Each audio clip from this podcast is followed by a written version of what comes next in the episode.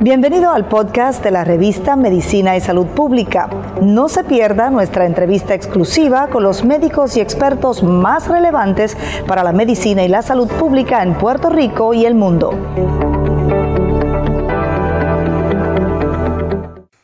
Aunque respalda la orden ejecutiva del gobernador Pedro Pierluisi que entra en vigor hoy sobre el COVID-19, está preocupada la decana de la Escuela de Medicina de Ponce sobre la posibilidad de que se disparen los contagios en momentos en que comiencen las vacaciones de Semana Santa. No ve razón para establecer diferencia entre la capacidad de recibir público de las salas de cine y las salas de teatro en el país. La orden ejecutiva establece esa diferencia. Mi nombre es Luis Penchi, esta es la revista de Medicina y Salud Pública con un informe especial. La doctora Kerina Thompson, la decana y vicepresidenta de investigaciones de la Escuela de Medicina de Ponce, respalda la orden ejecutiva que fue firmada por el gobernador y que dio inicio hoy en torno al COVID-19. Pero la doctora Kerina Thompson está preocupada, igual que otros eh, salubristas y otros integrantes del Comité Asesor Científico del gobernador, en torno al tema de la posibilidad de flexibilización eh, exagerada en cuanto a las vacaciones de Semana Santa dijo la doctora Kerina Thompson. De acuerdo, el doctor Víctor Ramos también pertenece a la coalición científica junto a esta servidora y una de las preocupaciones principales en flexibilizar ahora era que estamos próximos a Semana Santa y cualquier flexibilización en orden ejecutiva, la gente, ¿verdad?, lo, lo asume que, que ya esto se acabó y que no hay que, ¿verdad?, que podemos ya bajar la guardia, que si estoy vacunado me quite la mascarilla, que seguimos por allí como si nada y ese no es el mensaje que queremos llevar previo a una eh, semana que típicamente sabemos que se, se presta para mucha conglomeración, mucho turista, mucho volumen de gente, flujo de pasajeros y demás.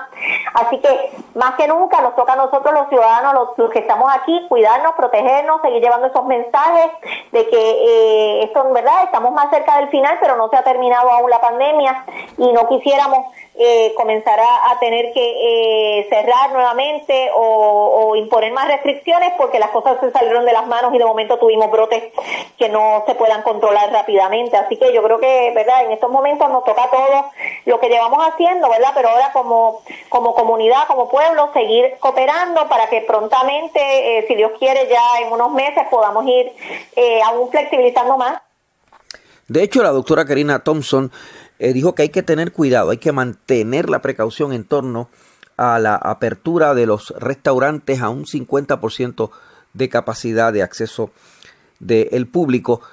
Y por otro lado, entró en la controversia sobre si las salas de cine deben tener una mayor capacidad de recibir público que las salas de teatro. Los teatreros del país se han quejado de una especie de discrimen contra ellos. La doctora Karina Thompson fue entrevistada al respecto por la revista de Medicina y Salud Pública el distanciamiento, no se promueva el que las personas se estén removiendo las mascarillas, el que podamos asegurar que se esté controlando el flujo de personas, pues entiendo que verdad es inevitable que todos los sectores tienen que ir abriendo.